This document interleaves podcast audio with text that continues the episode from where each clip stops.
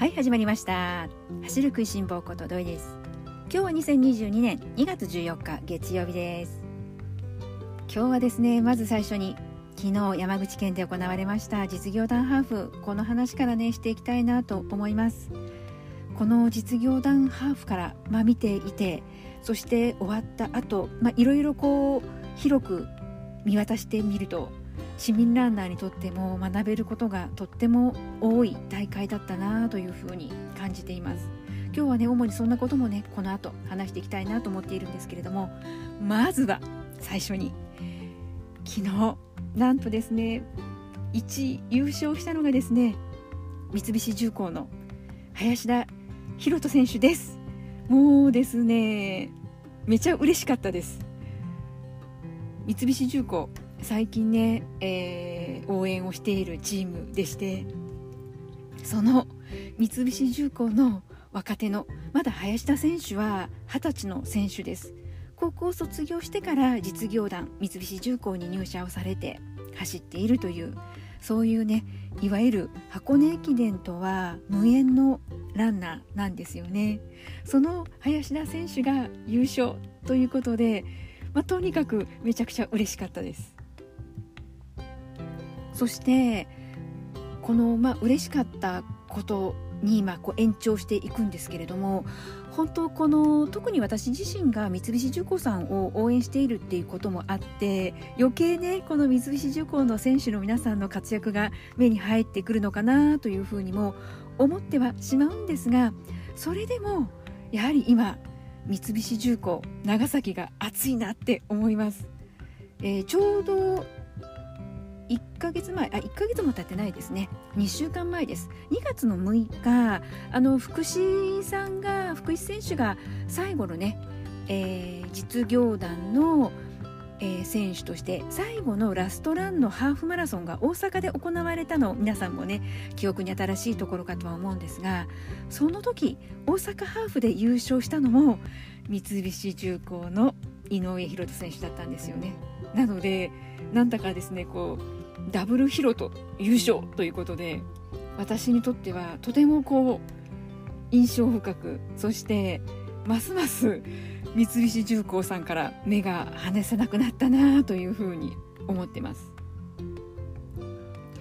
えー、少しですねこの昨日の実業団ハーフ、えー、優勝した林田選手、えー、林田選手から掘り下げてねいこうかなとは思うんですけれども、えー、井上博人選手と林田選手、まあ、同じねこの三菱重工そして同じ長崎県出身ということで三菱重工さんなぜ私がね三菱重工さんのことを応援しているのかというとあの本当こう素直に応援したくなるチーム選手の方が多くてあの私が三菱重工さんのことを意識するようになったのは去年の11月終わり、まあ、12月の初めぐらいからだったんですが箱根駅伝お好きな方はですねご存知の方もねいらっしゃるかとは思うんですけれどもあまりにも細かすぎる箱根駅伝ガイドという雑誌がまああるんです。年に一度ね箱根駅伝の前に。えー、発行される、まあ、そういった、ね、本になるんですけれども、まあ、その中で三菱重工さんがインタビューでね取り上げられていて、まあ、それをきっかけにですね、えー、三菱重工さんの選手も知りその時に三菱重工さんが YouTube でこう選手の皆さんがですね出演されているということを知って、まあ、そこからまあ YouTube も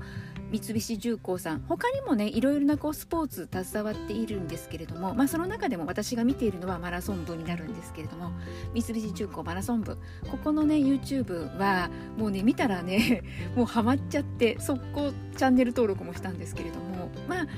やはりそうやってこう走っていない選手の姿走ることとは直接関係のないいわゆるこう素の部分であったりうん、あの私生活の部分であったり、まあ、そういうシーンをね見かけることも機会も増えてそして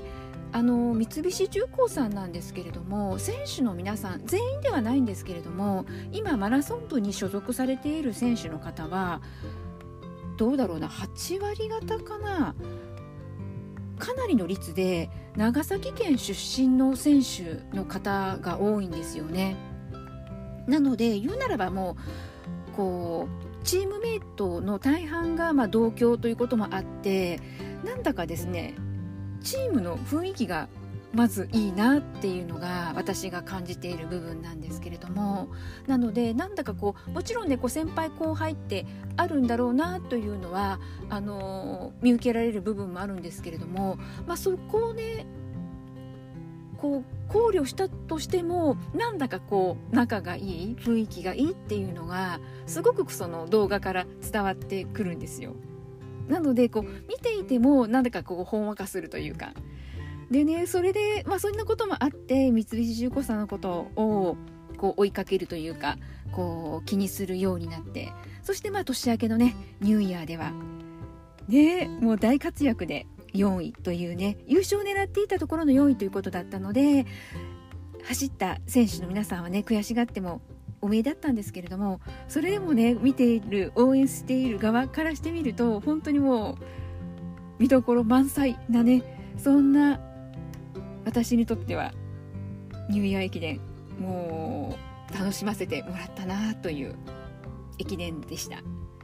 でそしてそれからね、あのー、駅伝が終わり今度は選手個々にね、えー、頑張っていくという今期間に入っていてそれでまあ2月の最初のね大阪ハーフでは井上大翔選手が優勝してそして今回実業団ハーフでは林田選手が優勝ということでもう私にとってはですね万々歳で。でしかも昨日のね実業団ハーフぜひね何で見れるのかな？テレビでもやってたんですけど残念ながらねテレビはねライブではなくって、まあ、録画だったんですね、まあ、午後から放送されたんですけれどもあの何かでねこう見られるチャンスがあればぜひねラストだけでもいいから本当見ていただきたいんですけれども本当このハーフという距離のこともあるんですが最後までね誰が優勝するのかわからないぐらい本当にもう競技場に入ってからも最後本当もうラストスパート見応えありました。なのでねほんと見る機会があれば皆さんにもね見ていただきたいなと思うんですがまあねこう接戦を制したのが三菱の林田選手ということでした。そして昨日その実業団ハーフに実業団ではあるんですが今回特別にですね学生の方、えーまあ、これは選ばれた方々なんですけれども今回残念ながら丸亀ハーフが中止になってしまったのでそれで、えー、配慮もあって一部の学生ランナーの方走ることができたんですね。でですねもう最後競技場に戻ってきた時なんですけれども先頭で戻ってきたのがなんと駒澤の、えー、新しい、まあ、新キャプテンのね山野選手だったんですよ。で大和選手といえば山口県出身の選手なので、まあ、地元じゃないですか。なんでねやっぱり地元って強いなって思ったんですけれどももしかするとこのまま逃げ切るんじゃないのかなとも思ったぐらいもうそれぐらいすごいいい走りをねされていました。結果としてはね残念ながら山野選手あの最後はね、えー、抜かされてしまって4位ということだったんですけれども記録はあの学生記録ハーフのね学生記録ということで見事なタイム1時間じゃ、えーと、1時間40秒ということでね、えー、4位という成績でした。まあ昨日はですねあの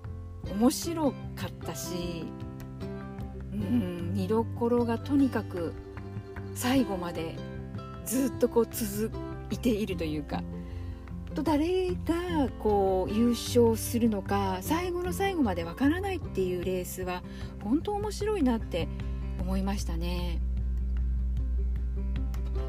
でこのまたね林田選手のことにね話が戻るんですけれども林田選手は、まあ、高校卒業してからま実業団に入ったということで、まあ、もし、えー、大学に進んでいたのであれば当然ね大学駅伝きっと選手としてね走っていただろうなと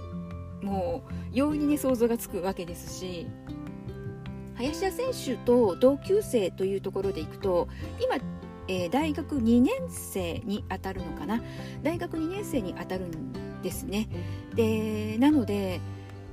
例えばなんですけれどもこれ私 SNS で見たんですが、えー、同じくね、えー、駒澤大学なんですけれども駒澤の花尾選手花尾選手は長崎県の選手なんですよ。なので林田選手とも同級生なんですよね。なんでこう2人のねこうツーショットの写真が載ってたりなんかしていてなんであなんだかこうやはりこう同居って仲がいいですよねもうそれだけで仲が良くなっちゃうというかうんすごく思いましたね。であとその同級生っていうところでいくとあの林田選手なんですけれども、えーと、吉井選手と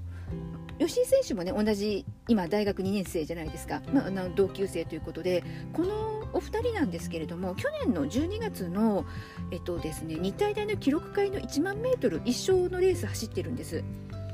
あのー、この時のレースは田澤選手がオレゴンの参加標準突破したということですごくニュースになったかと思うんですけれどもこの田澤選手がその記録をね出した時に同じ組で走っていたんです田澤選手も吉井選手も林田選手も。なのでねなんだか大学生が本当に力をつけてきているなとも思いますしそして林田選手もレースの後のインタビューで1万メートル頑張っていきたいっていうことも明言されていましたなんでねこう年の近い田澤選手は1学年上になるんですけれどもオレゴンの参加標準突破してますしそしてね同級生というところでは本当に強い、えー、選手が大勢いるわけなのでその中でねもう実業団の有力な選手に混じって1万メートル今年はね世界陸上のオレゴンの年なので狙ってる人がこうどれだけいるんだろうって想像すると今後トラックの1万メートルも面白くなりそうだなというふうに昨日は見ていて思いました。実業団ハーフご覧になられた方いかがだったでしょうか？そしてねもちろんあのマラソンというねくくりでいくとマラソンで今活躍されている選手もね大勢実業団ハーフ走られていました。で、まあ、昨日ね強いて言うと天候がね雨ということもあって思った以上にエントリーはしたけれども走らなかった選手の方もね大勢いたんですよね。えーと、ざっくりですけれども3分の1ぐらいの選手の方々がですね結局走られなかったっていう結果でした。まあ、このハーフマラソンここをねどういう捉え方をしているのかというところで参加するのかしないのかというね判断も分かれてきたところではないのかなと思うんですが前回の番組の中であの私が応援している選手としてご紹介をさせていただきました。えー、三菱自動車の岡崎、えー、江本選手なんですけれども江本選手残念ながらね昨日はもう走らないということで、えー、出場は回避されていました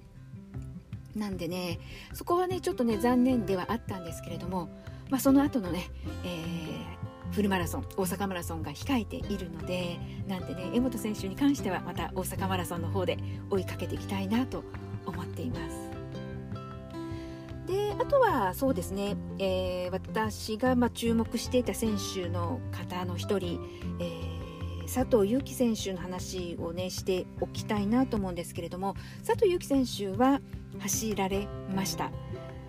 で佐藤悠基選手はやはり私本当にいつも思うんですけれども集団でこう走っていてもとにかくランニングフォームが綺麗で美しくって力みがなくってなんであんなに軽く走れるんだろうなというふうに羨ましいなすごいなってねこういつも思ってます。昨日もねやはりこうテレビ中継のカメラって前から押さえるじゃないですか。なんでパッと映ってもやっぱり佐藤悠基選手って分かるし、まあね、自分が好きだからっていうところで、どうしても目がいってしまうっていうのもあるんですけれどもそれでも周りの選手の方々も、ね、トップ選手なわけだから皆さんねランニングフォームも綺麗なんですけれどもそれでもその中でも一段とこう目立っているというか力みないあの本当にこうお手本本当教科書みたいな走りだなっていつも思うんですけれども、まあ、その佐藤悠基選手今35歳なんですけれども佐藤悠基選手はまご自身のハーフマラソンとしてはですね初めて61分切りということでタイムとしては1時間46秒だったんですね。なので35歳になった佐藤悠基選手まだまだこうマラソンというね舞台に移ってきてからもう進化が止まらないというか佐藤悠基選手調べてみたらですねえーと、サブ10マラソンで初めてサブ10を出したのが31歳の時だったんですよ。でそこからマラソンこう挑戦が始まっていて続いていてそしてこのハーフで記録が上がってくる。そして去年34歳の時は1万メートルで27分台。これは、えー、最年長記録だそうなんですけれども27分台入ったり年を重ねていってもですねこのフルマラソンのこう距離ではなくむしろ短い距離の方で今なお記録が伸びているこれって本当にすごいことだなって思うんですよね。前回の番組でもお話としてね話題にさせてもらった江本聡選手もそうなんですけれども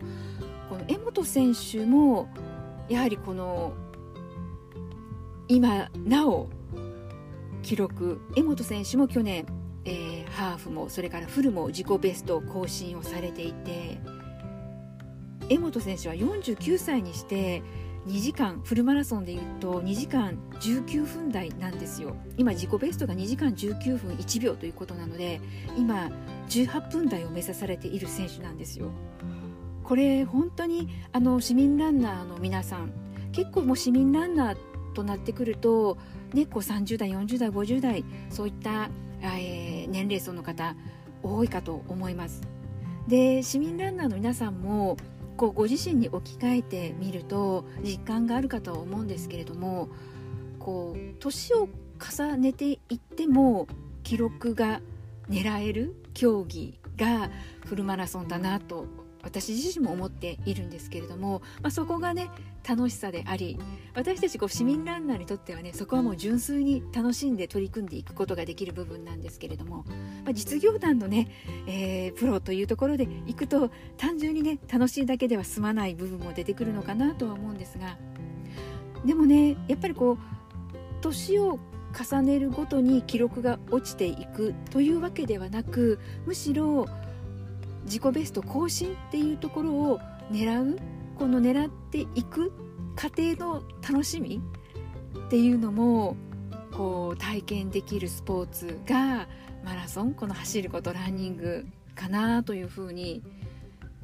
私も最近ほんとそこはですね強く感じている部分でして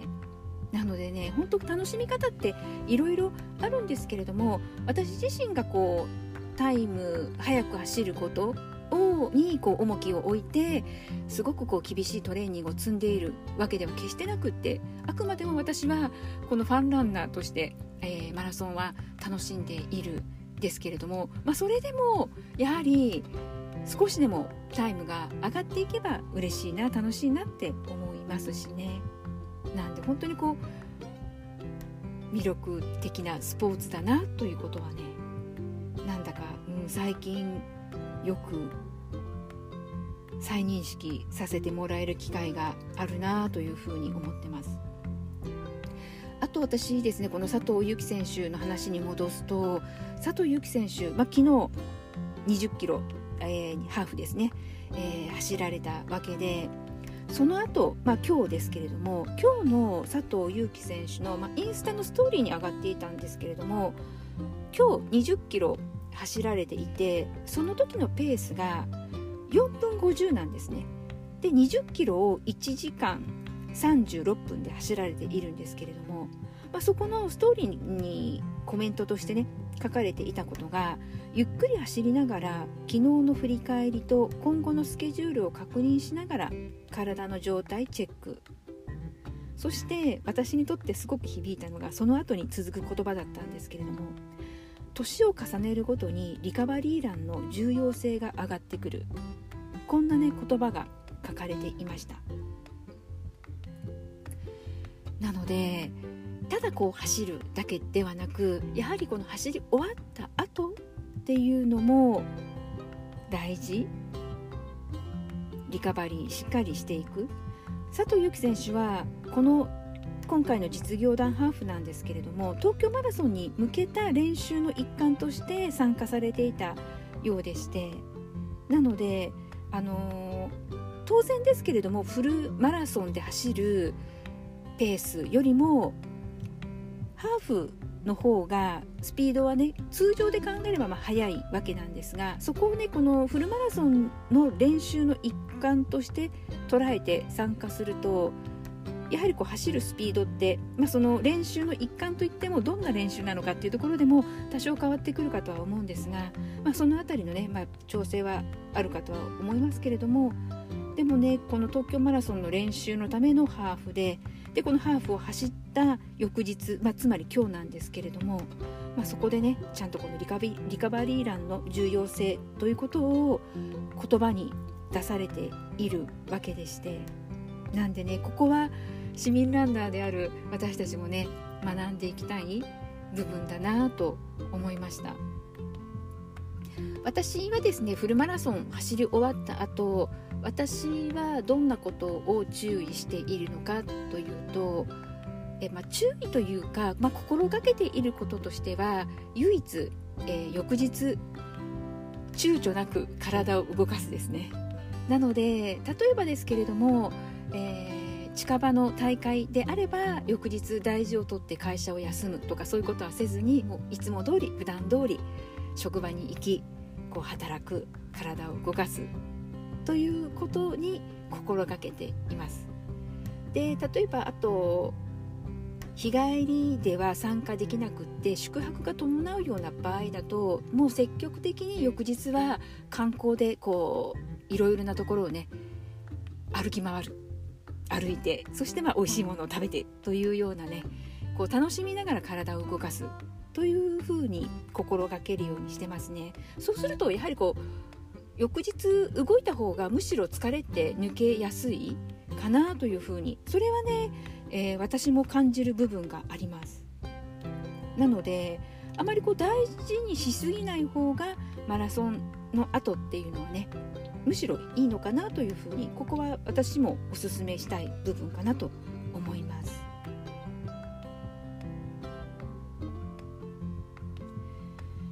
あとはですねそうだな。うん、やっぱりこのマラソンってこう距離が長いスポーツじゃないですか。競技時間が長い。トップ選手であっても2時間ちょっとはねかかってしまうというところではあったりするので。なんでね本当にこの佐藤悠基選手も言われてますけれどもただ走るだけではなくってやっぱりこう走り終わった後のメンテナンスっていう部分も大事でなんでこう体を整えていくそして体だけじゃなくって距離が長い分やっぱりこのメンタルっていう部分もすごく大事にしていかなきゃいけない部分だなというふうにも思ったりします。でねこう走り終わった後は体だけではなくってメンタルの部分自分が42キロ走っている間どんな心境の変化があったのかどの辺りがきつかったのか。このマラソンってフルマラソン走られた方はね皆さんきっとあの経験されているかと思うんですけれどもずっと偉いわけではなくって山があるじゃないですか。めっちゃきついわという山をがもうあったりするしなのにあれさっきまであんなにめっちゃきつかったのに今なんかちょっと体がまた動くようになってきたとか。なんでねその辺何がこうきっかけでまた体が動くようになったのか。逆もありきで何がきっかけで体がなんだかこう動かなくなってきたのか。いろいろあるかと思うのでなんでそこはこの身体的な部分とメンタル的な部分こう2方向からねなんだかこう自分の体気持ちを分析して次に活かせるといいかなというふうにもね思ったりします。なんでねまあそのメンタルっていう部分それからまあ体も、まあ、体の部分はねこう日々の練習というところもなってくるかとは思うんですけれども、まあ、メンタルっていう部分ではもうそうですね私が一つ、まあ、おすすめおすすめそうだな。一つおすすめしておきたいなと思うことはですねあの余計なことをにこう考える考えること。このフルマラソン42キロ走ってる間に考えるという動作を極力減らす。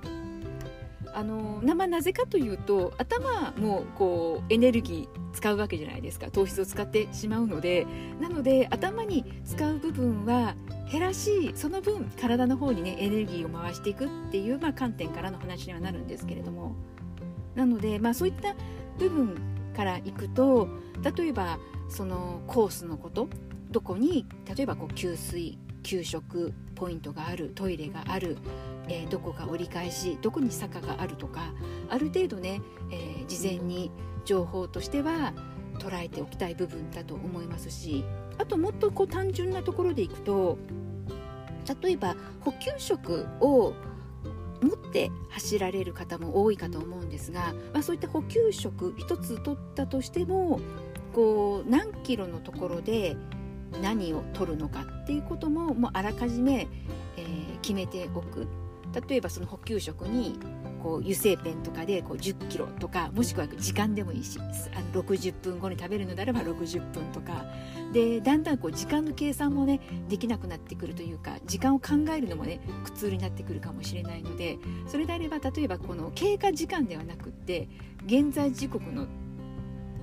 例えば9時スタートのマラソン大会であれば10時になったらこれを飲むとか11時になったら次これとかっていう風な書き方でもいいしあとはそういったあのジェル系ですよね。そういったものも、えー、食べ終わった後飲み終わった後私はですねゴミ袋を持参しているんですね。あのかさばらないちっちゃめな、まあ、ゴミ袋、まあ、シャカシャカっとしたようなああいったゴミ袋でいいんですけれどもあれがあると私がなぜ袋を持ち歩いているのかというとジェル系のものって結構ベタベタするんですよね。こうベタベタするし例えば飲み口のところをビリってこう破いた後のあの切れ端どうしようとか。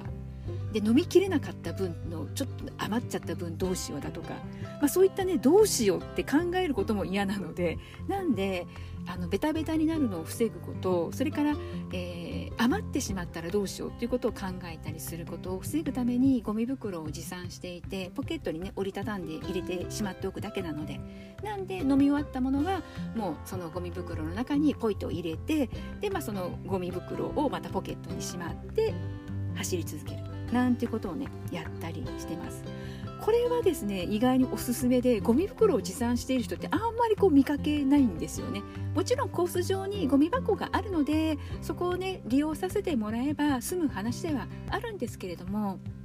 自分がゴミ袋を持っていればいつでもしまうことができるので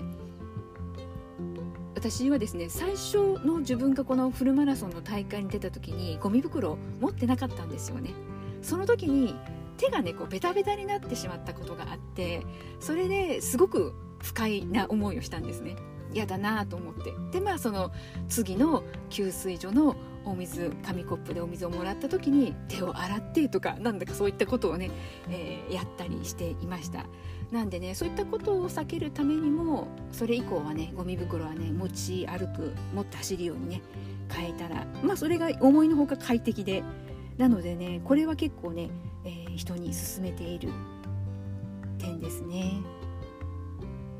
なので、まあ、当日ねマラソン大会当日はできるだけ頭を使わない。もう頭にね脳に使うねエネルギー。これはねもう少しでも体の方に回せるように。